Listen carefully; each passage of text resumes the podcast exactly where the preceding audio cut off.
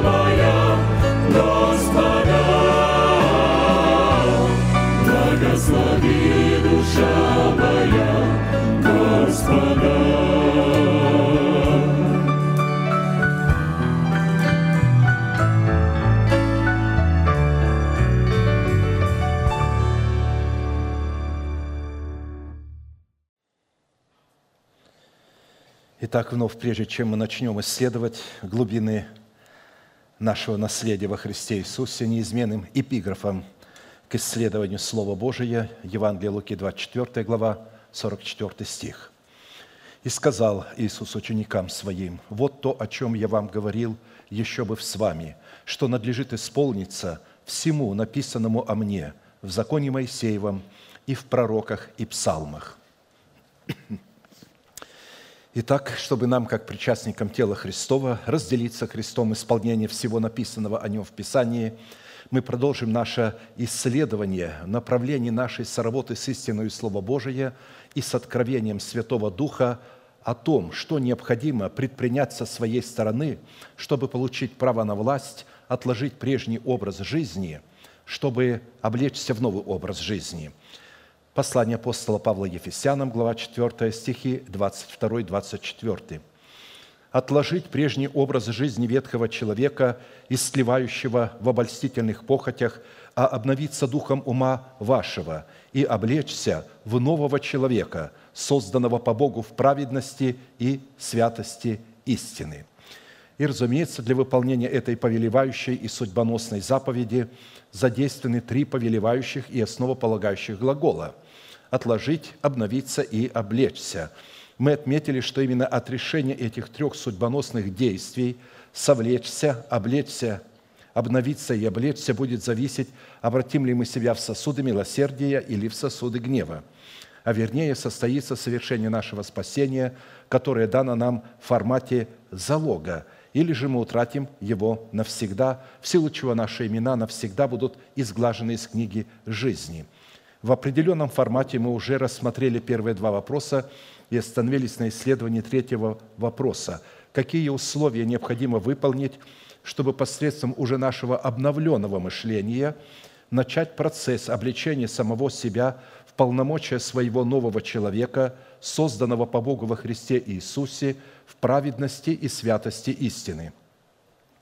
И в связи с обличением самого себя в полномочия своего нового человека, несущего в себе полномочия воскресения Христова во все оружие света, мы пришли к выводу, что нам необходима помощь Бога в достоинстве Его искупительной милости. Средством же для принятия всякой помощи, выраженной в наследии милости Божьих, является оружие молитвы или же поклонение в духе и истины. Мы отметили, что молитва – это не только средство общения человека с Богом – но и некое священное и юридическое право, которое является орудием, приводящим в действие законодательство Божие, которое человек дает на вмешательство небес в сферы земли. Учитывая, что самый сильный род молитвы является молитвой постоянной, которая не отступает от своей цели, пока не получит просимое, мы с вами стали рассматривать формат постоянной молитвы в судном наперстнике первосвященника – который является форматом постоянной памяти пред Богом. Сила такой молитвы призвана была представлять неограниченную власть Бога над бытием в отведенном им для нас времени и пределах. В силу этого мы прибегли к необходимости рассмотреть, какую же цель преследует Бог в своих намерениях, когда побуждает и призывает своих детей стать воинами молитвы, или же получить право приступать к Богу, входить в Его присутствие – какую цель преследует Бог и на каких условиях желает дать человеку право стать воином молитвы, чтобы человек мог представлять интересы Бога в реализации своего наследия в Боге. Исходя из откровений Писания, наша молитва в качестве воинов молитвы, обусловленной достоинством 12 драгоценных камней судного наперстника, должна быть неотступной, усердной, прилежной, с дерзновением, благоговейной – с показанием веры сердца, с благодарением, с радостью, в страхе Господнем, во Святом Духе. В предыдущих служениях мы в определенном формате уже рассмотрели суть первых восьми составляющих, которые определяют как состояние воина молитвы, так и качество его молитвы. И остановились на рассматривании девятой составляющей – это присутствие в молитве страха Господня или же молитва, которая призвана твориться в страхе Господнем – но прежде я вновь приведу антонимы или же противоположности тем свойствам молитвы, которые уже являлись предметом нашего исследования. Потому что на фоне всякого или антонима всякого признака лучше и яснее будет смотреться свойства и характер самого признака молитвы. Так антоним неотступности – это неверность и невежество. Антоним усердия – это противление. Антоним прилежности – это форменная лень. Антоним дерзновения – дерзость. Антоним благоговения – пренебрежение и ненависть. Антоним веры Божией – неверие или противление вере Божией. Антоним благодарности – человеческая неблагодарность и жестоковыйность. Антоним радости – печаль или уныние, которое сушит кости. Антоним страха Господня – страх человеческий – как и в предыдущих достоинствах молитвы, нам необходимо было рассмотреть четыре классических вопроса, из какого источника проистекает страх Господний и какими достоинствами или критериями наделен страх Господень в Писании. Какое назначение призван выполнять страх Господний в наших отношениях с Богом, друг с другом и со всей землею? какую цену или какие условия необходимо выполнить, чтобы исполняться страхом Господним в молитве, или же как приумножить степень страха сердце своем. По каким результатам следует проверять самого себя на наличие в своем сердце страха Господня? На предыдущих служениях мы в определенном формате уже рассмотрели суть первых двух вопросов и остановились на рассматривании вопроса третьего. В кратких формулировках я приведу на память, в чем состоит суть страха Господня, который противопоставляется страху человеческому – мы отметили, что как страх Господень, так и страх человеческих – это на самом деле две абсолютно разные программы, исходящие из двух диаметрально противоположных источников, которые обуславливают программу вечной жизни, исходящей от Бога, содержащей в себе свойства и природу Бога, и программу вечной смерти, исходящей из недр падшего ангела или архангела Херовима, который содержит в себе свойства и природу падшего архангела – Первый Адам через неповиновение Богу преобразовался в программное устройство падшего архангела и унаследовал от него программу противоположного Богу страха, которая была передана всему человечеству и стала называться страхом человеческим. Вообще, а, падший архангел потерял свое достоинство, то есть свое имя, у него больше нет имени, и поэтому он начал себе присваивать имена людей и имена, названия местностей – а название местности обычно происходит от названия людей, которые владели этими местностями. Поэтому, когда в Писании приводятся какие-то имена этого духа, то это на самом деле он присваивает себе. У него нет никакого имени, он потерял свое имя – потому что имя – это достоинство. И теперь он пользуется то одним именем, то другим именем, то есть именем того человека, которого он может каким-то образом обольстить, и тогда он берет его имя, от его имени начинает выступать.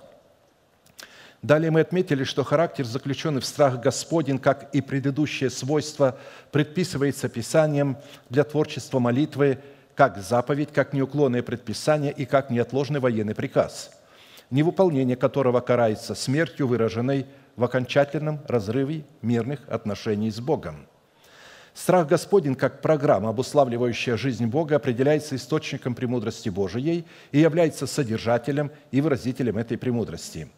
И как программа может пребывать и выражать себя не иначе, как только в программном устройстве, определяющем мудрое сердце возрожденного от Бога человека, который становится обладателем верного разума, пребывающего в заповедях Господних, благодаря страху Господнему. Псалом 110, 10. Начало мудрости – страх Господен. Разум верный у всех исполняющих заповеди Его. Хвала Ему прибудет вовек. То есть, если у человека есть страх Господен, он будет знать, как исполнять заповеди и давать правильное определение им, и будет хвалить Бога. Мы отметили, что причина многих заблуждений и косностей как раз и кроется в том, от чего наш разум поставлен в зависимость. Если мы ставим наш разум в зависимость от людей, религиозных людей – мы будем угождать их религиозной косности, их невежеству и их религиозным амбициям, которые они будут называть откровением Святого Духа или постановлением братства, которое не имеет никакого отношения ни к Святому Духу, ни к Писанию, кроме к постановлению братства. Братство постановило рожать.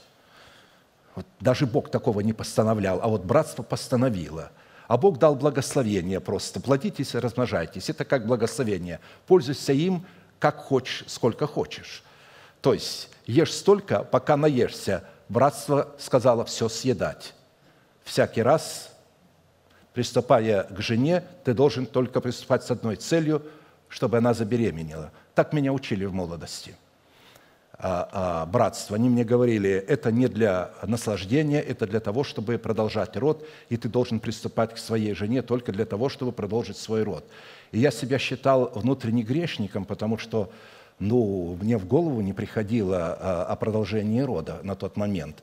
Я просто любил, и мне хотелось быть любимым и обладать моей любимой. А, а вот внедрили мне в это, в мою голову. Ну хорошо, дальше – если мы поставим свой разум в зависимость от преданий человеческих, то ради этих преданий мы утратим заповедь Божию. Если поставим свой разум от логического мышления или от приобретенного опыта, то мы также будем далеки от страха Господня. Так как страх Господень в достоинстве премудрости Божией, хотя и не против логического или рационального мышления, но в силу своего извечного бытия и своей превознесенности над бытием, пребывающий в четвертом измерении, не зависит от него и господствует над ним – а посему только тогда, когда мы, вопреки множеству человеческих авторитетов, поставим свой разум в зависимость от откровений Писаний, только тогда мы сможем исполняться страхом Господним, выраженным в Его дивной и превосходящей премудрости – нам достаточно хорошо известно, что в мире, котором мы живем, существует весьма много видов страха, а еще больше фобий страха, и практически весь мир пронизан страхами и фобиями страха. Но все эти виды страха исходят, как мы знаем, из недр одного источника, падшего архангела, которые были унаследованы первым Адамом при его согрешении, когда он был обольщен этим архангелом, и переданы по генетической линии всему человечеству – а следовательно, все эти виды не идут ни в какое сравнение с тем уникальным и возвышенным родом страха, который исходит из недр Бога и передается исключительно по праву рождения от Бога.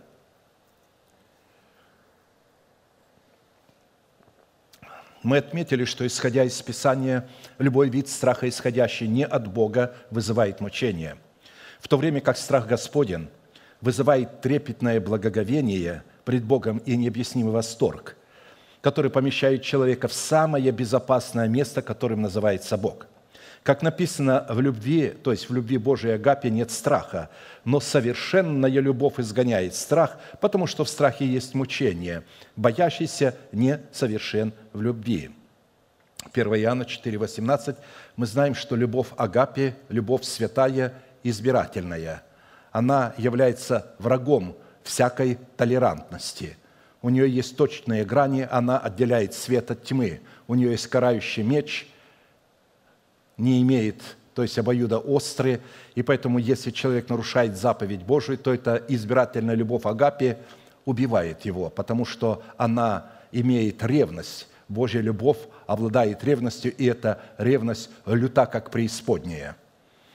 Так написано в Писании – а посему, если наше поклонение не совершается в страхе Господнем, который содержится в 12 драгоценных камнях судного наперстника, то оно не может восприниматься Богом.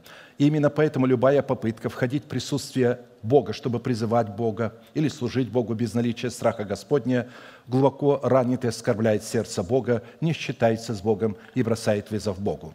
Отсутствие страха Господня в сердце человека свидетельствует о том, что человек связан страхом человеческим – в силу этого боящиеся люди, когда будут маршировать, и сегодня не маршируют в ад, то в колонии, парады, на параде этой колонны, которая увлекает людей в преисподнюю, верующие люди, которые родились свыше, получили крещение Духом Святым, но не избавились от страха человеческого, они маршируют впереди. Потому что из-за страха они боятся исповедовать истину, которую Бог открывает им в сердце. Потому что, видите ли, множество людей, окружающих их – не разумеет этой истины так. И поэтому они хотят выглядеть перед людьми хорошими, религиозными. Им не важно, как на это смотрит Бог. Боязливых же и неверных, и скверных, и убийц, и любодеев, и чародеев, и идолослужителей, и всех лжецов участь в озере горящим огнем и серою – это смерть вторая. Откровение 21.8. Итак, слова «страх», «мудрость» и «заповедь», относящиеся к природе Бога, идентичны, так как обуславливают нравственное достоинство Бога – и в силу своей идентичности одно слово объясняет другое, так как исходит друг из друга и идентифицирует подлинность друг друга или истинность друг друга. Именно поэтому страх Господень называется истинной премудростью Бога, представленной в заповедях Господних, в то время как истинная премудрость в достоинстве заповедей Господних определяется страхом Господним, обуславливающим законодательство Бога Живаго. Итак, вопрос третий. Какие условия необходимо выполнить, чтобы пребывать в страхе Господнем и исполняться страхом Господнем в молитве? В определенном формате мы уже рассмотрели четыре условия, которые необходимы для пребывания и исполнения страхом Господним, и остановились на исследовании пятого условия. При этом я напомню, что пределы страха Господня – как программы Бога, призваны ограничиваться пределами сердец боящихся Бога, которые являются программным устройством Бога для страха Господня. Первой составляющей условия для принятия семени страха Господня в свое сердце – это необходимость облечь себя в мантию ученика Христова, возводящую человека в достоинство раба Господня. «Придите, дети, послушайте меня, страху Господню научу вас». Псалом 33, 12. То есть нужно быть учеником, нужно иметь отца, учителя, то есть признавать пастора как своего учителя и слушаться то, что Бог будет ему открывать. А если ваш пастор просто человек, который объявляет, кто за кем будет говорить, то э, вы находитесь в каком-то клубе, а не в церкви. Потому что в церкви будет стоять человек, поставленный Богом, который будет стоять во главе ученичества, направлять будет. Я сказал одному пастору, почему ты никогда не проповедуешь? А я, говорит, уважаю братьев, я им даю слово. То есть вот он назначает, кто будет все, а сам вот вы слышали, что сказал первый брат, что сказал второй, что сказал третий, а теперь давайте закончим наше богослужение. Второй составляющей условия для принятия семени страха Господня в свое сердце – это необходимо чистое сердце, очищенное от мертвых дел. Евреям 9, 13, 14. «Ибо если кровь тельцов и козлов и пепел телицы через окропление освящает оскверненных, дабы чисто было тело, то кольми паче кровь Христа, который Духом Святым принес себя непорочного Богу, очистит совесть нашу от мертвых дел для служения Богу живому и истинному». Наше тело напрямую зависит от нашей совести. Если наша совесть будет чистой, наше тело будет чисто. Если наша совесть будет, то есть не чистой, а пороченной, оскверненной от мертвых дел, то и наше тело будет темно. Оно не будет угодным Богу, и это будет бастион э, дьявола. Дьявол будет иметь доступ к нашему телу. Третья составляющая условия для принятия семени страха Господня в свое сердце состоит в том, чтобы чтить Слово Бога и относиться к Слову Божьему, представленному в имени Бога и в законодательстве Бога, так как чтит и относится к своему Слову сам Бог. Псалом 137, 2. «Поклоняюсь пред святым храмом Твоим, и славлю имя Твое за милость Твою и за истину Твою, ибо Ты возвеличил Слово Твое превыше всякого имени Твоего». Речь идет, что Бог возвеличил Свое Слово превыше всякого имени Своего во святом храме Своем, а храм Его мы. Разве не знаете, что тела ваши – суть храм, живущего в них Святого Духа – то есть, поэтому здесь речь идет о теле человека, которое Бог сотворил для того, чтобы это был его дом, его храм, и чтобы в этом храме возвеличить Слово Свое превыше всякого имени. Четвертое составляющее условие для принятия, пребывания и исполнения страхом Господним в своем сердце необходимо быть отраслью от корня Иисеева и ветвью, произрастающей от корня Иисеева – и произойдет отрасль от корня Иисеева, и ветвь произрастет от корня его, и почиет на нем Дух Господен, Дух премудрости и разума, Дух совета и крепости, Дух ведения и благочестия, и страхом Господним исполнится, и будет судить не по взгляду очей своих и не по слуху ушей своих решать дела». Исайя 11, 1, 3. И, разумеется, чтобы пребывать в страхе Господнем и исполняться страхом Господним, необходимо, чтобы страх Господень стал нашим сокровищем, из которого мы могли бы черпать силы для познания и исполнения воли Божией, благой, угодной и совершенной. Пятое составляющее условие, на которое мы остановились, чтобы страх Господень стал сокровищем нашего сердца, необходимо быть органической частью Сиона. Это довольно пространная составляющая, поэтому мы уделили ей больше времени, чем другим. Исайя 33, 5, 6.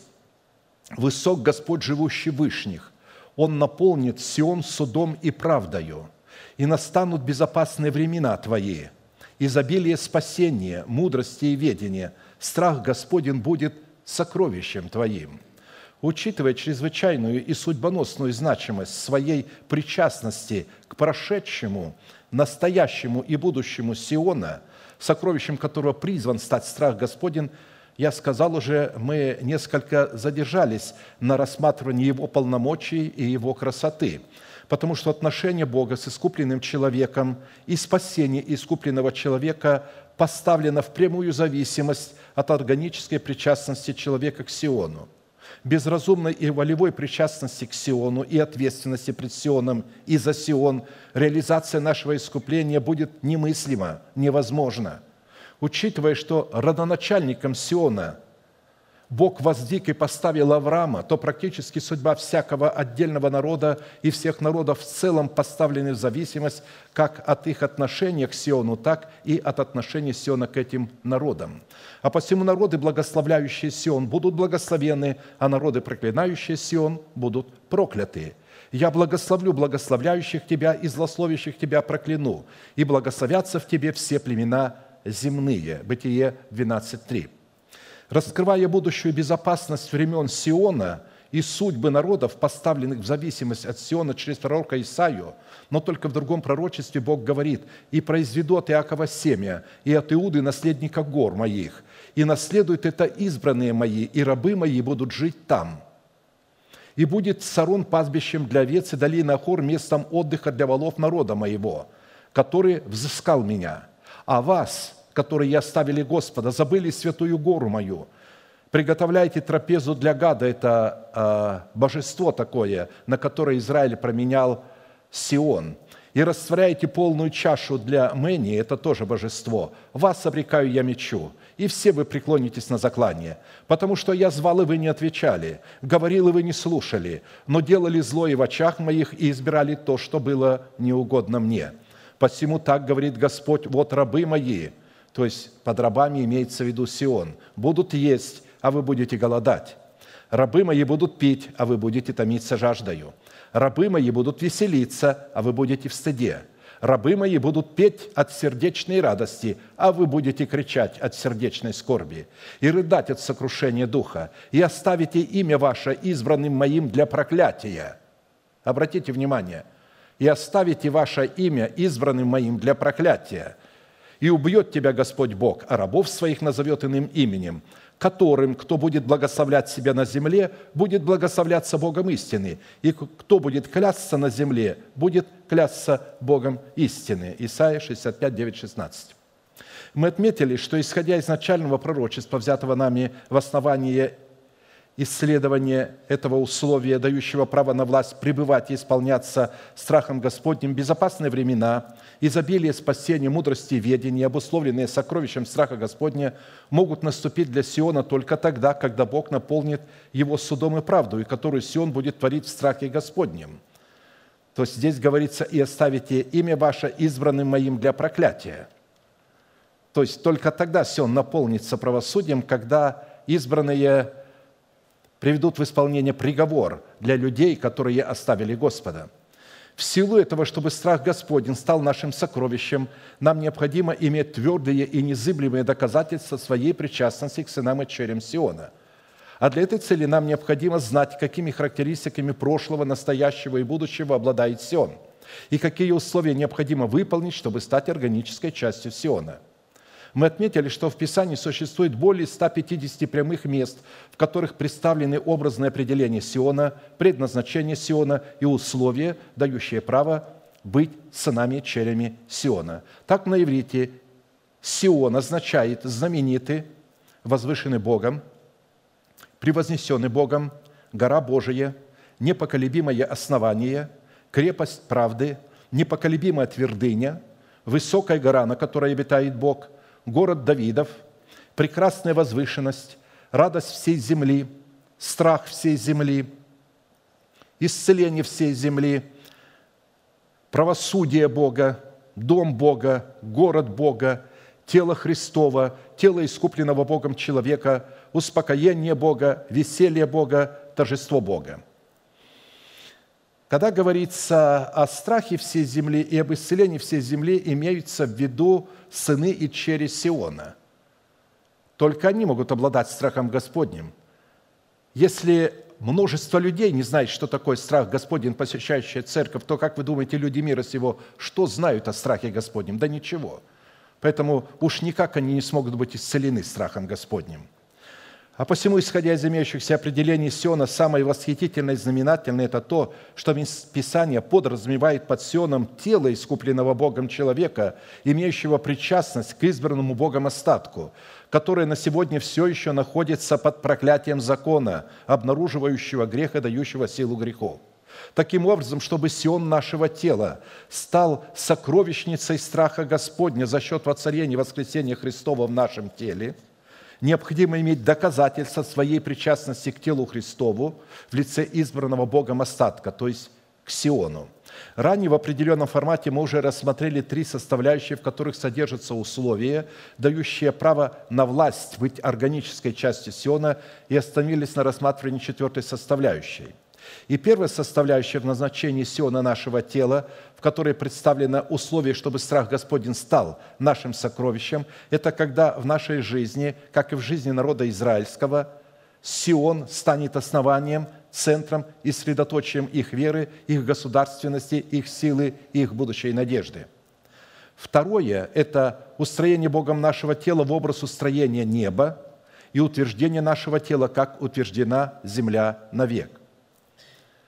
Третье – это устроение Сиона нашего тела в радость для всей земли и в изумлении страх для собравшихся против него царей. И четвертое – это ненавидеть зло в лице его носителей, радоваться о Господе и славить память святыни его. Псалом 96, 7, 12. «Да постыдятся все служащие истуканом, хвалящиеся идолами, поклонитесь пред ним все боги. Слышит все он и радуется, и веселятся черри Иудин ради судов Твоих. Господи, ибо Ты, Господи, высок над всею землею, превознесен над всеми богами. Любящие Господа, ненавидьте зло. Он хранит души святых своих, из руки нечестивых избавляет их. Свет сияет на праведника и на правых сердцем. Веселье. Радуйтесь, праведные Господи, и славьте память святыни Его». Итак, чтобы страх Господень стал нашим сокровищем, нам необходимо, чтобы сен нашего тела соответствовал требованиям характеристик, представленным в данном иносказании. Во-первых, чтобы мы радовались и веселились, когда Бог посредством нашего суда будет постыжать всех отступников, служащих своим истуканам и хвалящихся своими идолами. А идолы и истуканы – это когда люди надеются и уповают на дары Святого Духа, на помазание, на благословение, на служение Богу.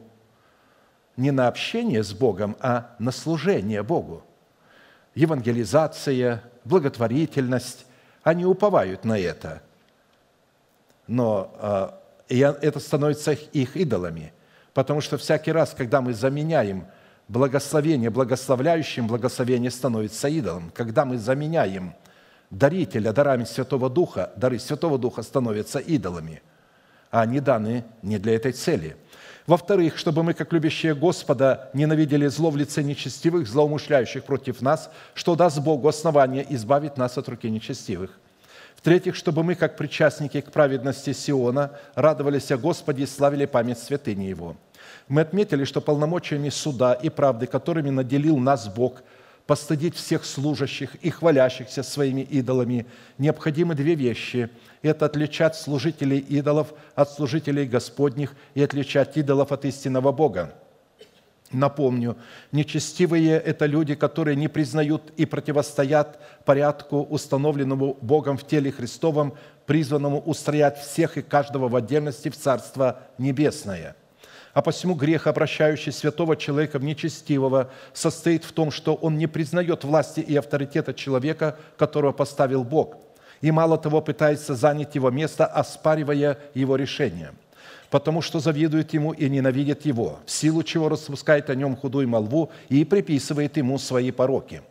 Как правило, такими людьми могут являться только категория книжников и фарисеев, возомнивших себя инспекторами истины, а также помощники пасторов, наделенные им его властью и авторитетом.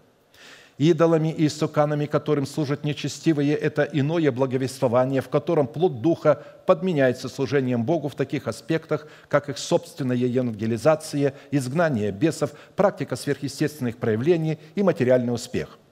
Таким образом, чтобы испытать себя на причастность к сынам и черям Сиона – нам необходимо испытать себя на предмет того, готовы ли мы излить на нечестивых и на беззаконников, поддерживающих нечестивых, приговор справедливого суда Бога, учитывая при этом, что в этой категории могут оказаться наши близкие родственники и друзья. И готовы ли мы радоваться, веселиться, когда услышим, что суды Божии постыдили людей, поклоняющихся своим истуканам и своим идолам – Следующий аспект, чтобы испытать себя на предмет причастности к сынам и черям Сиона, необходимо было, чтобы мы любили своего Господа, ненавидели зло в лице нечестивых, угнетающих нас, что даст Богу основание избавить нас от руки нечестивых. В связи с этим мы сделали ударение на том, что зло и добро – это на самом деле две противоборствующие друг другу программы, исходящие из двух противоборствующих друг другу источников – Зло – это любые мысли, слова, действия, поступки и цели, исходящие не от Бога. В силу этого не имеет значения, будут это благородные слова, поступки и цели или низменные. Если их автором является не Бог, это определяется Писанием как зло, как преступление. Носителями такого завуалированного рода зла являются люди, принявшие спасение, но не очистившие свою совесть от мертвых дел. Добро – это также любые мысли, слова, действия, поступки и цели – совершаемые под воздействием Святого Духа. И носителями такой неземной программы добра являются святые, очистившие свою совесть от мертвых дел. Только они могут быть программным устройством добра. При этом мы привели на память, что любовь и ненависть определяются не чувствами, а действиями послушания заповедям Господним или же действием противления заповедям Господним, ведущим за собой наши чувства. А посему любить Бога и своего ближнего – это относиться к Богу и к ближнему в соответствии требований заповеди, как написано. «Если любите Меня, соблюдите Мои заповеди, и я умолю Отца, и даст вам другого утешителя, Духа истины, да пребудет Духа истины, которого мир не может принять, потому что не видит Его и не знает Его. А вы знаете Его, ибо Он с вами пребывает и в вас будет. Не оставлю вас сиротами, приду к вам». Равный ненавидит зло в лице носителей зла – это относиться к носителям зла в соответствии требований заповедей Господних. Как написано во многих местах Писания, вот одно из них, 2 Коринфянам 6, 14, 18. «Не преклоняйтесь под чужое ермо с неверными, ибо какое общение праведности с беззаконием? Что общего света со тьмою? Какое согласие между Христом и Велиаром? Речь не идет о мире, речь идет о людях в церкви. Или какое соучастие верного с неверным – Какая совместимость храма Божия с идолами? Ибо вы, храм Бога живаго, как сказал Бог, вселюсь в них, и буду ходить в них, и буду их Богом, и они будут моим народом. И потому выйдите из среды их и отделитесь, говорит Господь, и не прикасайтесь к нечистому, и я приму вас, и буду вам отцом, и вы будете моими сынами и черями, говорит Господь Вседержитель. Третье условие, чтобы страх Господень стал нашим сокровищем – нам необходимо, чтобы сион нашего тела стал местом радости и славословия памяти святыни Господней. Мы отметили, что память – это запас мыслей или кладезь образной информации и впечатлений, полученных нами из измерений физического мира, из измерений духовного мира и из измерений генетической линии, воспринятой нами от ленного семени суетной жизни наших отцов. Другими словами говоря, память – это информация прошлого, запечатленная нами в сердце и сохранившиеся в нашем подсознании. Во-первых, это слова и поступки, произнесенные и совершенные нами в прошлом. Во-вторых, это слова и поступки других людей, которые участвовали в нашем формировании, формировании и свидетелями которых мы оказались. В-третьих, это события, происшедшие с нами во время какой-то политической и экономической сферы, которые мы пережили. В-четвертых, это природные явления, катаклизмы, которые пережили мы лично в прошлом или же которых мы получили информацию в прошлой жизни от других людей. И в-пятых, это знание о Боге и Его делах получено нами либо через рассматривание дел Божьих в творении Вселенной, либо через исследование Святого Писания и научение в вере, либо через откровение Святого Духа. Исходя из Писания, именно такая память, содержащаяся в человеке, определяет как суть самого человека, так и его суверенные границы – Каковы мысли в душе человека, таков и он. Притча 23.7. Равна и память Бога, содержащая в себе мысли, цели, а затем и слова и поступки Бога, явленные в прошлом, настоящем и будущем, определяет как суть самого Бога, так и его суверенные границы. Потому что в отличие от человека, Бог в силу своей власти над временем и в силу своей вездесущности и превознесенности над временем одновременно пребывает в прошлом, настоящем и будущем и содержит прошлое, настоящее и будущее. Как написано, в начале было Слово, и Слово было у Бога, и Слово было Бог. Речь идет о лого, смысле, что в начале мысль была у Бога, что эта мысль была у Бога, и она обуславливала сущность Бога. Она была в начале у Бога. А потом уже речь идет о рема, то есть в переводе так на греческом, все через него, то есть рема слово начало быть, и без него ничто не начало быть, что начало быть. В нем была жизнь, и жизнь была свет человеков, и свет во тьме светит, и тьма не объяла его. 1 Иоанна 1,5. Версия э, перевода, то есть вот этого, более расширенная, которую я сделал под воздействием Святого Духа, исходя из Писания, разумеется, вначале была мысль, содержащая в себе информационную программу. И эта мысль, содержащая в себе информационную программу, была у Бога и обуславливала сущность Бога. Все через Слово, исходящее из уст Бога, начало быть. И без Слова, исходящего из уст Бога, ничто не начало быть, что начало быть. В Слове, исходящем из уст Бога, была жизнь, и эта же жизнь была свет человеков. И свет Слова, исходящего из уст Бога во тьме светит, и тьма не объяла его. А посему память Бога – это информационная программа Бога, которая определяет нравственную сущность Бога и Его благие и неизменные цели, явленные им в Его делах через программное устройство Бога, которым является сердце человека, возрожденного от нетленного семени Слова Божия, пребывающего вовек. Святыня Господня – это дело Бога и собственность Бога, находящаяся во власти и пределах Его искупления – по которому можно судить как о нравственном совершенстве Бога, так и о Его благих целях. А память святыни Бога указывает на то, что благие дела Бога, явленные в собственности Бога, по своей природе, как и Бог, являются вечными и неизменными, то есть пребывают вовек. Память Бога как информационная программа искупления, явленная в избранном Богом остатке, образно представлена в Писании как живая книга памяти, написанная внутри и отвне – Откровение 5.1.5. В данном иносказании память святыни Господней в формате дела его искупления представлена в лице Сиона, который признан является жилищем Бога и успокоением Бога во веки. Раскрыть и читать сию книгу в лице Сиона – это привести в исполнение приговоры судов Божьих, записанные в сердце Сиона, чтобы помиловать Сион и истребить противников Сиона. Потому что только после снятия этих печатей начинаются низвергаться суды Божии на землю – Уникальность книги памяти Сиона, явленной в Откровении, которая является святыней Бога, состоит в том, что все, что пишется для памяти в книге Сиона, которая является сердцем Сиона, одновременно пишется для памяти и в книге Бога, которая является сердцем Бога. Это записано у Малахии 3, 13, 18. Память святыни – это информация, содержащаяся в формате мыслей Бога, сохраняемых на скрижалях нашего сердца и затем исповедуема в делах Бога, совершенных им в древних днях.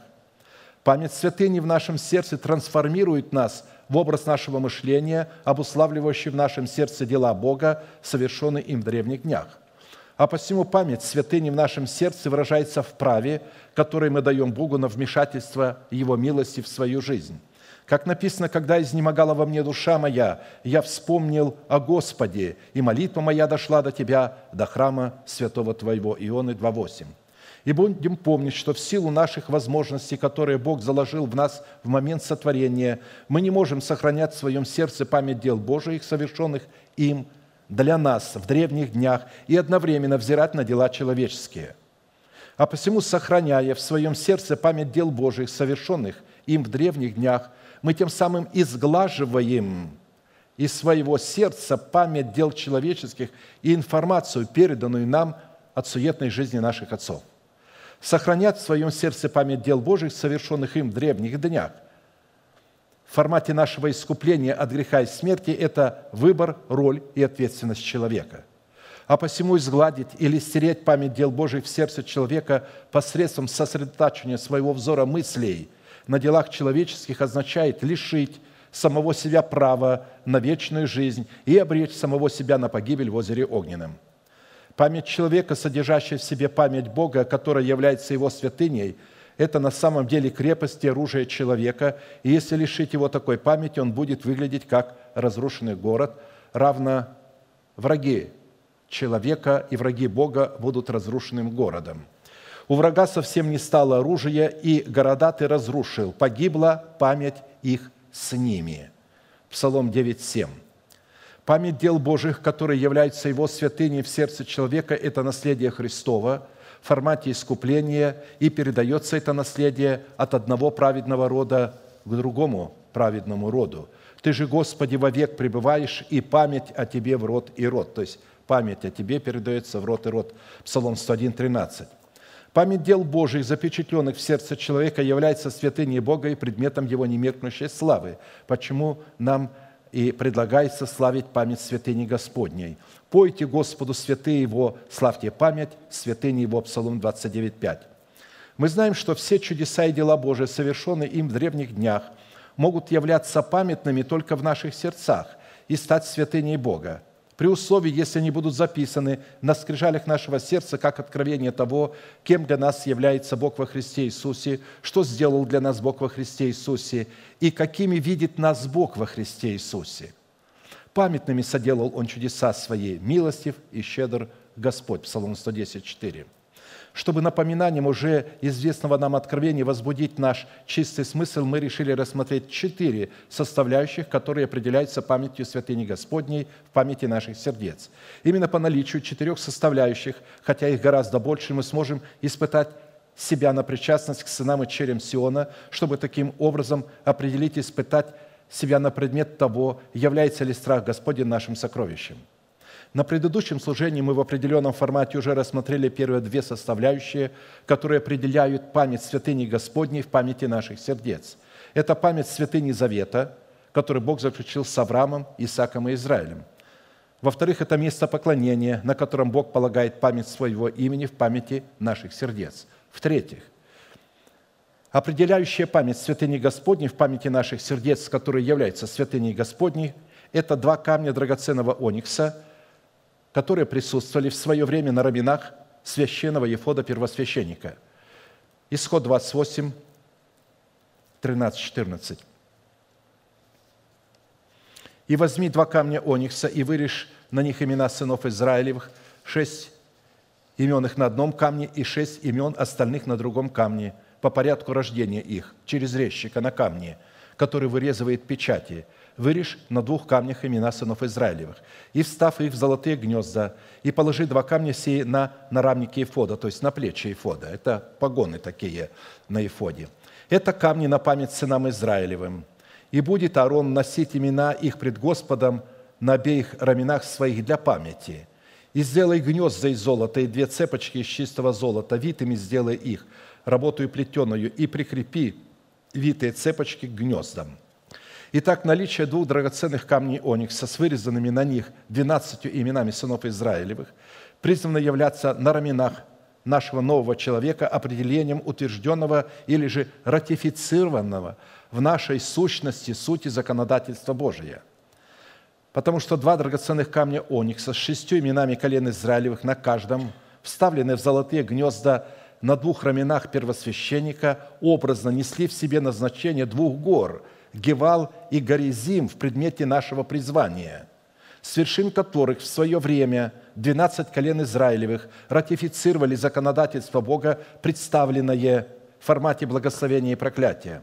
Таким образом, золотые гнезда, в которые вставлялись два драгоценных камня оникса, это образ истинной правды, в границах которых признаны были находить свое выражение благословения и проклятия а две цепочки из чистого золота витые, сделанные искусственную работу и плетеную, и прикрепленные к золотым гнездам, это образ благодати Божией, выраженной в благости и строгости Божией. А посему зависимость двух камней оникса с двенадцатью вырезанными на них именами, по шести на каждом, от двух золотых гнезд, как память святыни Господней на раменах нашего сердца, это свидетельство нашей причастности к Сиону – которые дают Богу право и возможность действовать и проявлять через нас свой совершенный суд на планете Земля. Два золотых гнезда на двух раменах нашего нового человека, представляющих истину божественного правосудия, указывают также на образ Отца и образ Сына, представляющего суд своего Отца. А если и сужу я, то суд мой истинен, потому что я не один, но я и Отец, пославший меня. А и в законе вашем написано, что двух человек свидетельство истина. Иоанна 8, 16, 17. В то время как два драгоценных камня оникса, вырезанные по размеру двух золотых гнезд на раменах нашего сердца, указывают на образ наших двух сработающих друг с другом субстанций. Это вера Божия, записанная на скрижалях нашего сердца в судьбах 12 имен сынов Израилевых, и наш язык, исповедующий эту веру в указанное Богом время и в отведенных для Него Богом границах истины и правды. То есть наш язык и вера нашего сердца призваны работать как одна команда – 12 имен сынов Иакова на двух драгоценных камнях оникса представляют в сердце человека порядок Царства Небесного в учении Иисуса Христа, пришедшего во плоти – в-третьих, то есть я говорю те образы, которые несут два камня оникса на плечах с двенадцатью именами. Два камня оникса, вставленные в два золотых гнезда на двух раменах нашего нового человека, представляющих истину божественного правосудия в скине Моисея, были образно представлены на золотом столе хлебопредложения в двенадцати хлебах, положенных в два ряда по шесть друг против друга – в силу чего два камня оникса, вставленные в золотые гнезда на раменах первосвященника, как в зеркале полностью отражали в себе как назначение двух гор Гевала Горизим, с вершин которых были ратифицированы все благословения и проклятия, так и назначение двенадцати хлебов, положенных в два ряда по шести хлебов в каждом друг против друга. И возьми пшеничной муки и испеки из нее двенадцать хлебов, в каждом хлебе должно быть две десятых ефы, и положи их в два ряда, по шести в ряд – на чистом столе пред Господом. И положи на каждый ряд чистого ливана, и будет это при хлебе в память, в жертву Господу. В каждый день субботы постоянно должно полагать их пред Господом от сынов Израилевых. Это завет вечный. Они будут принадлежать Аарону и сынам его, которые будут есть их на святом месте, ибо это святыня великая для них из жертв Господних. Это постановление вечное. Левитам 24, 5, 9. Отсюда следует, что если человек не разумеет святой и избирательной любви Божией, представленной в проклятиях и благословениях, обладающих запахом смертоносным и запахом живительным, он не сможет иметь в своем сердце на золотом столе 12 хлебов, лежащих в два ряда по шесть друг против друга, которые могли бы на раменах его духа в двух драгоценных камнях оникса служить памятью пред Богом – а посему такой человек никогда не сможет быть царем и священником Богу, чтобы приступать к Богу и входить в Его присутствие в страхе Господнем для представления интересов Его священной воли, выраженной в чудном свете Его совершенного и справедливого правосудия. А следовательно, такой человек не может иметь и причастие к Сиону, который является сокровищницей страха Господня.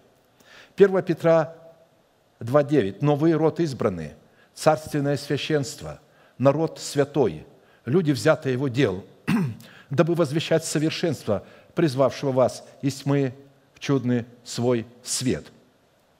Если мы не выполним условие, выраженное в том, чтобы не повреждать в своем сердце Слово Божьего, и станем носителями святой избирательной любви Бога в образе двух гор, Гевал и Горизим, на раменах нашего нового человека, то мы будем иметь причастие к Сиону, который является сокровищницей страха Господня.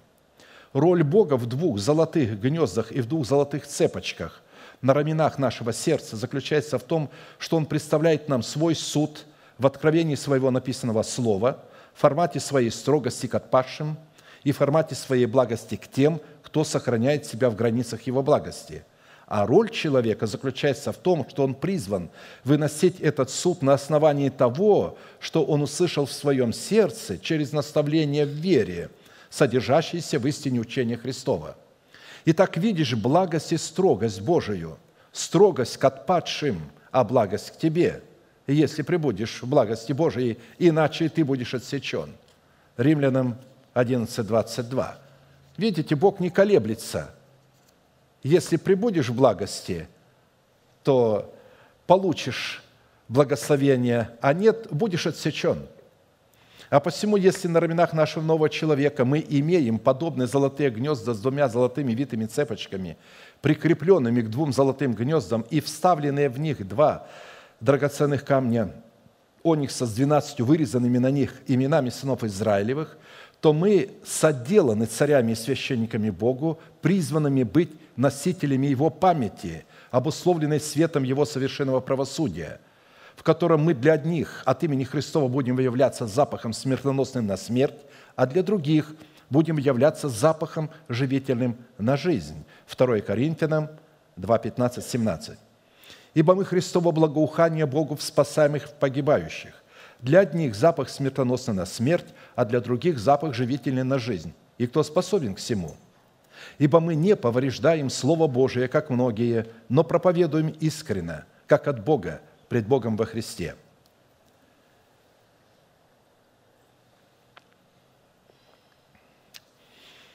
Благоухание Христова в способности не повреждать Слово Божие является эталоном вечной памяти нашего искупления. А теперь четвертая определяющая память святыни Господней – это разбираемый нами, рассматриваемый судный наперстник первосвященника, который в памяти наших сердец призван служить Богом предметом постоянной памяти. Это предмет, как мы знаем, который лежал у сердца на груди первосвященника, который отличался от других предметов, служащих памятью пред Богом, как по своему статусу, так и по своему назначению, в силу того, что являлся постоянной памятью пред Богом. Сделай наперстник судный, искусной работой сделай его такой же работой, как ефот из золота, из голубой, пурпуровой и червленой шерсти и из скрученного весона сделай его. Он должен быть четыреугольный, двойной, в пядень длиною и в пядень шириною. И встав в него оправленные камни в четыре ряда, рядом рубин, топаз, изумруд. Это один ряд.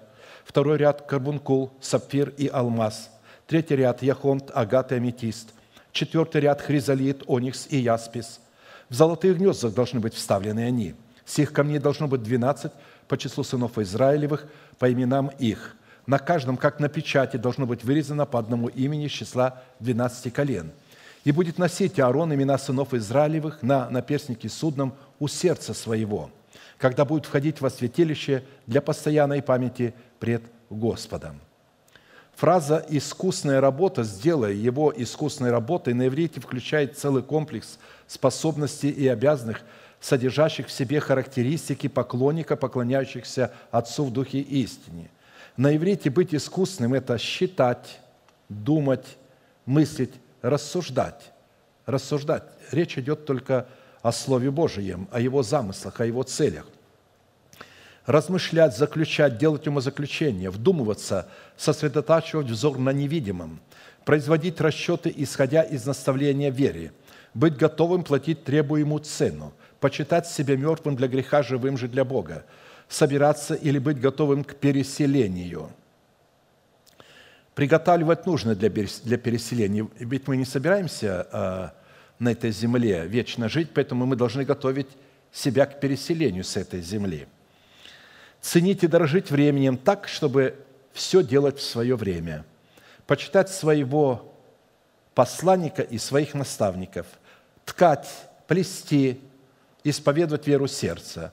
Ткать, плести – это и есть исповедовать веру сердца – составлять планы, вменять себе заслуги Христа.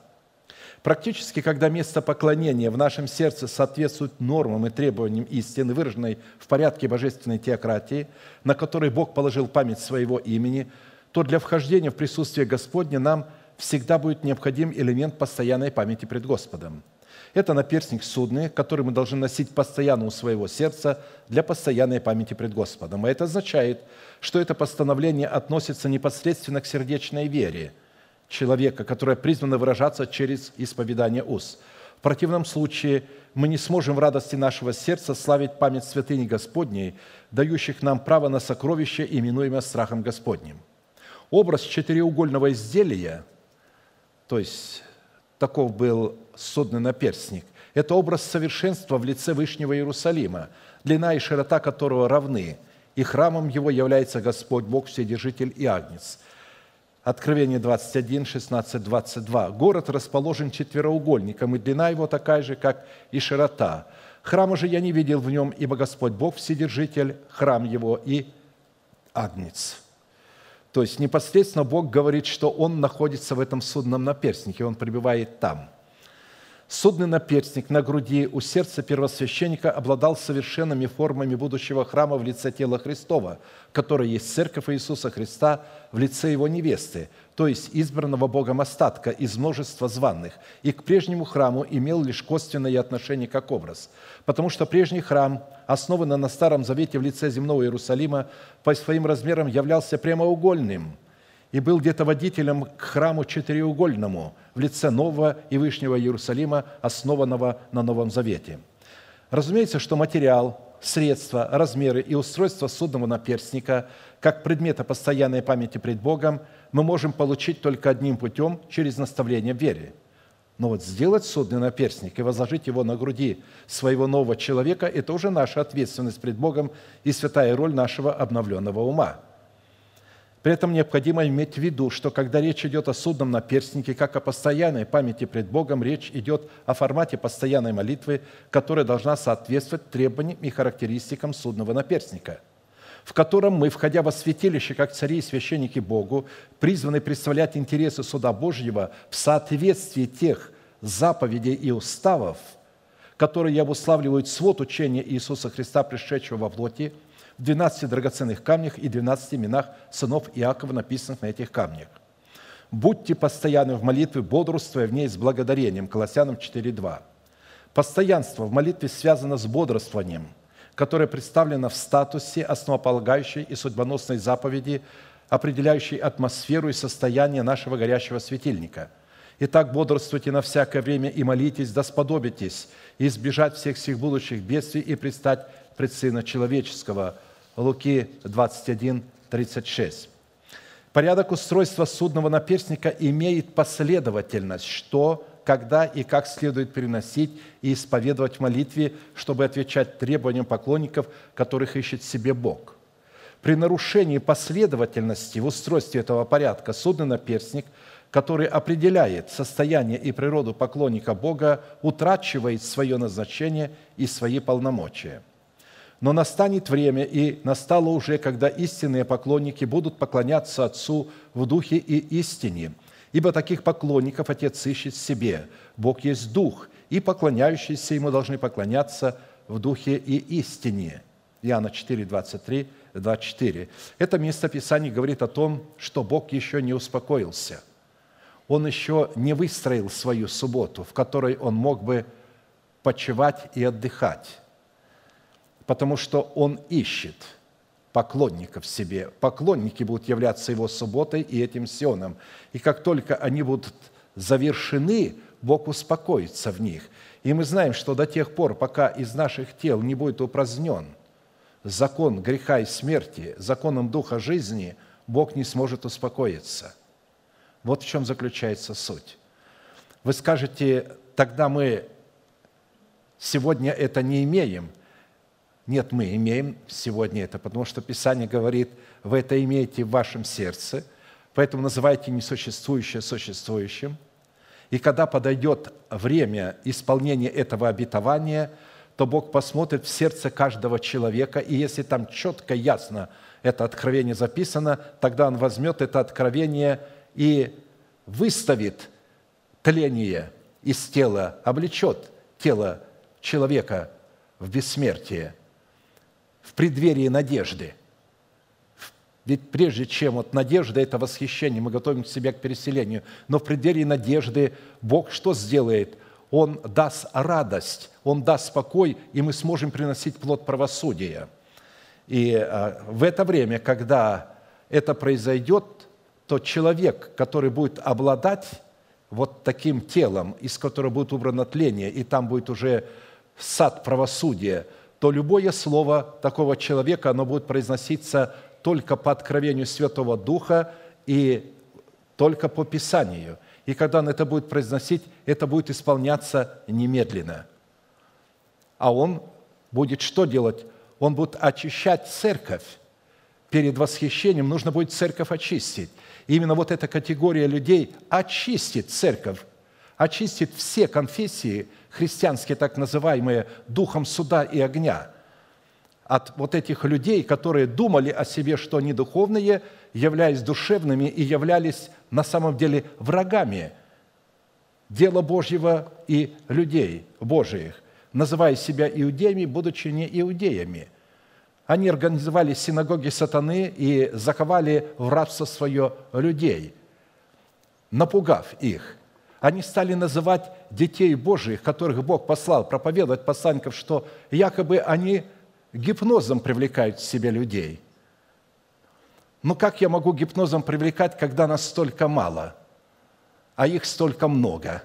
Скорее всего, это у них гипноз, потому что здесь предлагается выбор, и нет никакого оболванивания, здесь полностью строгость. И, и на эту строгость не всякий пойдет. Потому что гипноз – это когда человек не соображает, что он делает. А здесь человек соображает, что он делает. Он э, мучается и страдает, прежде чем примет определенное решение. Ведь ему нужно умереть для своего народа. Ему надо умереть для своего дома, для дома своего отца. Для того, чтобы его дом мог жить, ему надо умереть для дома своего отца. И это нелегко. Поэтому здесь никак гипноз не идет. При гипнозе люди делают все с легкостью, а здесь люди страдают, мучаются, и, сделав решение, потом, наконец-то, проходят дальше. Но соль не в этом. Чтобы поклоняться Отцу в Духе истины, необходимо быть истинным поклонником. Как по состоянию, по состоянию своего сердца, выраженного в его мотивах, в которых человек говорит истину в сердце своем, так и по исповеданию уст, в которых человек исповедует истину сердца своего – что на практике означает не повреждать истины в преследовании целей, установленных Богом в Писании, как это делали во все времена и делают сегодня многие, либо в силу своего невежества, либо в силу своего лицемерия и корысти, либо в силу своей зависти. Интересно, что само слово «наперстник» на иврите состоит из двух слов. Это «хасан» или «ха» «меспат». Первое слово означает «быть красивым, украшенным». Второе слово означает – суд, судилище, осуждение, закон, законы, правосудие, обычаи, ритуал, религия, преимущество, причина и звание. Вот столько значений в этих двух словах. В Септуагинте же в нашем переводе судный наперстник называется знамением правосудия – Образ судного наперстника находит свое выражение, как мы знаем, в совести человека, очищенной от мертвых дел, на скрижалях которой, как на печати, запечатлено учение Иисуса Христа, пришедшего плоти. Если этого не произойдет, когда человек освящается, он должен освящаться с одной целью, чтобы туда учение, начальство учения записать, только для этой цели. Если же человек освящается для того, чтобы евангелизировать, проповедовать, творить чудеса, то это говорит о том, что его совесть не очищена от мертвых дел. Он освящается, и таким освящением он, то есть привлекает к себе дьявола, потому что Бог на такое освящение не придет. Как вы думаете, почему а, написано, когда дом очищен и пустой остается, то сатана приходит, смотрит туда, откуда он вышел, был изгнан, берет с собой семь злейших и приходит и живут в том доме. Почему дом остался свободным, ведь он осветился, очистился. Да потому что очищение происходило не, той, не с той целью, с которой Бог определил. Ведь освящение должно происходить для того, чтобы туда поместить Слово Божие, чтобы приносить Богу плод. А в этих, значит, всех энкаунтерах освящение происходит для того, чтобы исцеляться, творить чудеса, идти евангелизировать. И поэтому вот прямо сегодня а, эти наркоманы и проститутки а, бегут проповедовать и говорят, как их Бог избавил, и вас избавит. Вот давайте. И увлекают за собой еще и еще. И множество идут за ними, потому что цена легкая. Не надо платить никакой цены. Изгнал беса и все. А здесь не беса изгонять, а свою природу убивать самому. То есть работать с крестом Христом, изучить истину креста Христова – Поэтому это а, а, а, весьма затруднительно. Ведь написано, то есть, чтобы мы вот в себе вот эти дела плоти уничтожили, а не изгоняли бесов. Не надо назвать бесом свою природу, которую мы унаследовали от суетной жизни отцов. И не надо ее изгонять. Ее следует предать на крест. Очищенная от мертвых дел совесть, запечатленная ее скрижалях истинной правды, будет – как раз обуславливать природу истинных поклонников, которые будут давать Богу право действовать как в них, так и через них на планете Земля. И именно таких поклонников, могущих славить память имени святыни Господня Отец ищет сегодня себе. Бог есть Дух, и поклоняющиеся Ему должны поклоняться в Духе и истине, ибо таких поклонников Отец ищет себе. Невежество в познании истины, выраженное в учении Иисуса Христа, пришедшего во плоти, не позволит человеку совершать поклонение в своем духе, потому что совесть такого человека еще не очищена от мертвых дел, и в совести такого человека отсутствует истина в предмете судного наперстника, определяющего его право приступать к Богу, чтобы представлять Его совершенную волю в правосудие. Отсюда следует, что множество святых людей, которые покаялись, они молятся – вы скажете, они же не могут приступать к Богу. Да, они не могут приступать, и они не имеют права входить в присутствие Господне. Но не имеют права молиться, как Агарь в пустыне. Бог может периодически услышать их молитву. Молитву священника Бог слышит постоянно, всегда. У него постоянно идет в сердце диалог. В моем сердце идет постоянный диалог, постоянный – мне не нужно говорить а, и рассказать, что Бог совершил со мною позавчера. У меня настолько много то, что Бог совершает прямо сейчас, что мне не хватит времени говорить, мой голос иссякнет. Возможностей моих не хватит то, что есть во мне, то, что Бог производит постоянно. У этих же людей, когда ты с ними встречаешься, они говорят, я расскажу вам, как Бог действовал в 30-х годах – в сороковых годах. То есть, ну, они возвращаются сюда, помнят, сегодня уже Бог совершенно не действует. Почему? Потому что пришло время, чтобы они вышли из младенчества, а они не вышли. Чтобы выйти из младенчества, надо признать себя, во-первых, не духовным, а душевным. Умереть для этой душевности. Но они не захотели, как это так? Мы же мы не можем, мы духовные. Хотя потом, когда им объяснили, что такое духовный, я спрашиваю одного пастора, ты духовный? Он говорит, нет. Если ты не духовный, как ты смеешь право учить? Как ты можешь учить, если ты не духовный? Он молчит. Он ничего не может сказать. Он уже знает, вдруг ему открылось по Писанию, что он, в общем-то, не духовный. Ему открылось, что духовный человек обладает вот такими характеристиками, а у него далеко нет этих характеристик. Он борется, каким образом убрать это все. Поэтому очень важно, что Бог нам вменяет сразу свои совершенства, когда мы верою принимаем, что Бог сделал для нас – во Христе Иисусе, как Он на нас смотрит, и начинаем исповедовать несуществующее существующим. С этого и начинается выход из младенчества, когда мы признаем, что да, мне нужно умереть, и признаем, Господи, я хочу, но это же не то, что я вот взял и вот бросил какую-то вещь куда-то. Это будет производить Бог. Вот как написано, есть поливающий, есть насаждающий, но взращивает Бог. Так и здесь. А, я убиваю, я отказываюсь, но убьет Бог. И знаете, чем убьет? Законом я умер для закона, чтобы жить для умершего и воскресшего. Он употребит закон, который находится в моем теле и обнаруживает грех, и дает силу греху. Он позволит этому закону убить меня за этот грех вместе со мною, но позволит это по учению через крест Господа Иисуса погрузить вместе со Христом – чтобы мы потом вместе с Ним могли воскреснуть в новом качестве. И когда наша душа восстает в новом качестве, она перестает быть душой человека, она называется святыней Господней. Она теперь обновленный ум. Как я говорил, когда брошен жезл, и он его хватает за хвост. Это все еще змей – но он исповедует, бери его за хвост. Мы знаем, что хвост – это уста у змеи, то есть руль, рулевое управление. У нас рулевое управление языка. Когда он берет за хвост, опять становится жезл. Бог говорит, а теперь это мой жезл, ты будешь им творить чудеса. Вот Бог будет творить чудеса через ваши уста, за счет вашей веры, чтобы ваши уста исповедовали веру. То, что вы примете, и то, что вы будете исповедовать веру сердца, Бог сделает. И Писание говорит – Знай, что Он это сделает. Он не отступит, пока не сделает это.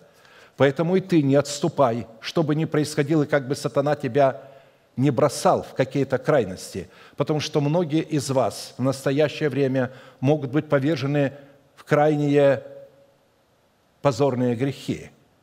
И вы будете удивляться, как это так? Я всю жизнь в этом не был, мне это было безразлично, и вдруг я там оказался – Это будет по одной причине, что в вашем сердце была надменность, гордыня, и вы думали, что все, чем вы обладаете, это вы достигли сами. Поэтому Бог покажет, что ничего вы сами достигнуть не можете без Него. И когда вы поймете, что ничего не можете, и смиритесь, ведь а, а, чтобы слушать Господа, что нужно делать? Преклони ухо твое. Никто не сможет слышать Господа, приходя на служение, если не преклонит ухо. А как, говорит, приготовить сердце? Ну, во-первых, молиться, Господи, приготовь мое сердце, я хочу сегодня услышать, что Ты мне скажешь, и я готов выполнить. А преклонить – это смирить, быть готовым. То есть вот сразу сделать, что бы Господь сегодня мне не сказал, я это сделаю. Потому что иногда Господь говорит, и мы знаем, что это истина, но мы не находим силы сделать это и начинаем искать в том же Писании какое-нибудь отдельное место, которое могло бы оправдать нашу нерешительность. И, конечно, такой человек не может выйти а, а, из своей душевности. Да, на время. Бог держит свое время. Потом время заканчивается. Есть такое место в Писании, я часто его привожу – о фараоне египетском царе, а там кричат, фараон, царь Египта, смутился. Почему? Он пропустил условленное время. Фараону египетскому царю – это прообраз человеческого ума, который вначале признавал откровение Духа, признал Иосифа а, и дал ему возможность. Но потом восстал другой фараон, который не знал Иосифа, и стал угнетать а, род Иосифа. То есть вы, вы видите, что произошло. Ему была дана возможность. В десяти казнях Бог всякий раз ему говорил, это моя земля. То есть тело – это мое, образ земли – это моя. А он считал это своей. И каждой казни Бог говорил ему, это моя земля, это мое тело. Ты а, своим умом посягаешь на мое тело, оно принадлежит мне. И вот в результате мы знаем, его лучшее войско, его разум, блеск, все потонуло в морях, а сыны Израиля пошли по сухому по воде. Поэтому будем иметь в виду, если Господь открывает истину, а, не медлите исполнить ее. Потому что если Он открыл вам, и вы ее знаете, значит, Он знает, что вы можете это сделать. Склоним наши головы, кому возможно, колени, будем молиться, и да благословит нас Господь. Аминь. Дорогой Небесный Отец, во имя Иисуса Христа, мы благодарим Тебя за возможность вновь и вновь слушать слова жизни на этом святом месте, на котором Ты обитаешь, как и в наших сердцах, которые стали Сионом, стали Твоею святынею. Ты научил нас называть несуществующее существующим после того, когда мы поверили Твоим словам и приняли их в Твое сердце. И ныне мы благодарим Тебя за обетование, которое произойдет прежде нашей надежды, на которой мы надеемся, что Ты восхитишь нас от этой земли и изменишь наши тела во мгновение ока, и они будут сообразно Твоему славному телу. Но прежде чем Ты это сделаешь, ты выбросишь тление из наших тел. Ты законом Духа жизни во Христе Иисусе упразднишь закон греха и смерти для того, чтобы показать и дать доказательство, уверенность, восхищение. Это будет той утренней звездой, которая взойдет в наших сердцах – и я благодарю Тебя, что это есть в наших сердцах. Я благодарю Тебя, что верою мы уже рассматриваем себя освобожденными от тления в своих телах. И верою мы уже рассматриваем себя во встрече на облаках и ожидаем ее. Время, о котором Ты указал по признакам, исполнилось. Все мировые события в истории пришли в исполнение. Ты образовал государство Израиль. Ты произвел удивительное на Востоке. Ты истребляешь врагов Израиля рукою друг друга за то, что они проклинают Тебя. Но Ты также намерен истребить и тех, кто посягает на Твою церковь, которая является собранием и объединением народа израильского и народов языческих. Ты соделал их в одно и назвал их Израилем, воинами молитвы. И поэтому великий суд и великий гнев вскоре возгорится на тех людях, которые называют себя иудеями, суть не таковы. И мы благодарим, что наши сердца наполнены Твоим правосудием, Твоим плодом правосудия, плодом правды. Благодарим Тебя, что Ты взрастил древо жизни, потому что мы дали возможность насадить его и поливать его. Мы склоняли наше сердце – и мы благодарим Тебя за то, что мы можем быть Твоими учениками. Мы благодарим Тебя, что мы можем платить цену за свое ученичество. Да возвеличится милость Твоя истина Твоя для народа Твоего. Особенно для тех, которых дьявол пытается испугать и сказать, что они не доживут до этого дня, что это обетование не принадлежит им, а только будущим поколениям. Но Ты дал услышать это нашему поколению – будущее поколение в течение двух тысяч лет видели только восхищение, а эту промежуточную гору обетований они не могли видеть. Но теперь, когда Ты возвел нас на определенные вершины Твоего начальствующего учения, Ты позволил нам увидеть преддверие надежды, что Ты сделаешь нашу пустыню плодоносным садом – что в этой пустыне водворится правосудие. Да будет благословена милость Твоя. Мы возрадовались сердцем своим и приняли это, и мы готовы платить цену своим народам, домом своего Отца и своей душой, своими желаниями, какими бы они добрыми на вид ни казались. Мы желаем знать, что есть Твоя воля, чтобы исполнять ее – мы хотим знать, из какого источника исходят всякие мысли, возникающие в нашем сердце, чтобы различать зло от добра и отклонять эти мысли, и следовать только тому, что Ты говоришь нам. Да будет благословенна милость Твоя в сердцах народа Твоего отныне и во веки. Аминь. Отче наш, сущий на небесах, да святится имя Твое – да приидет Царствие Твое, да будет воля Твоя и на земле, как и на небе. Хлеб наш насущный подавай нам на каждый день, и прости нам долги наши, как и мы прощаем должникам нашим. И не введи нас во искушение, но избавь нас от лукавого. Ибо Твое есть царство, и сила, и слава во веки. Аминь.